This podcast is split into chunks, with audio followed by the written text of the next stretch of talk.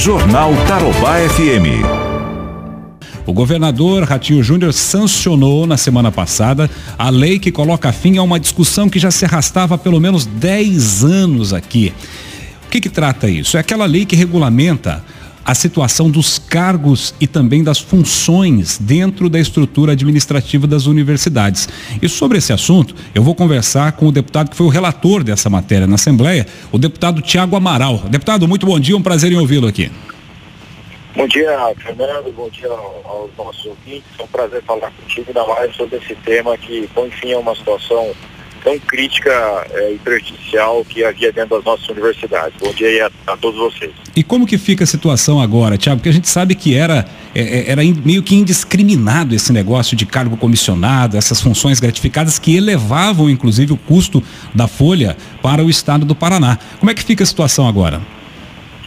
Sim, bom, agora na verdade a gente conseguiu, depois de um, de um grande processo de debate, discussão interna com as universidades, é, e articulação junto ao governo e a própria Assembleia, conseguimos é, organizar toda essa estrutura de cargos comissionados e funções gratificadas que são utilizadas, é, na verdade, por os próprios servidores é, das universidades em funções estratégicas de direção, de gestão, de assessoramento, ou seja, os responsáveis de fato pela condução.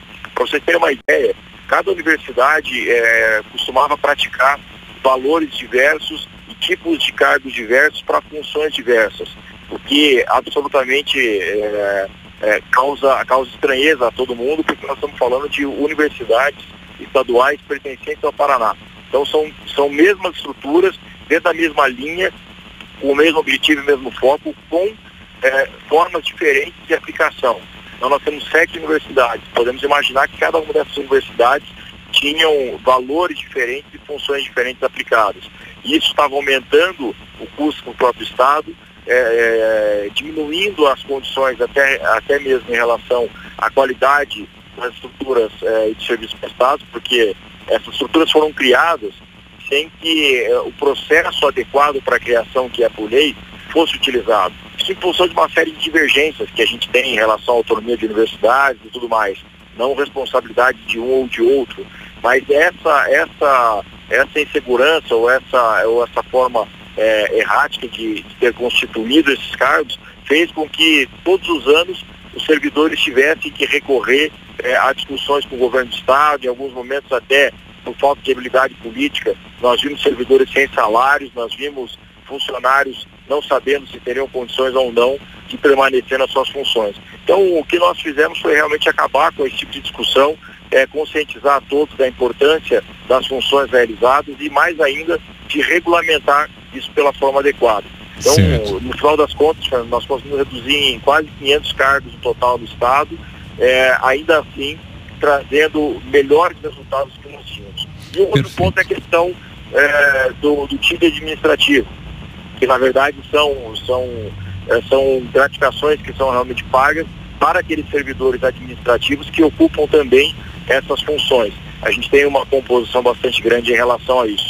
É, então isso, isso já vinha se arrastando, tinha sido resolvido há alguns anos a questão do TID é, dos, dos professores universitários, mas dos servidores administrativos não.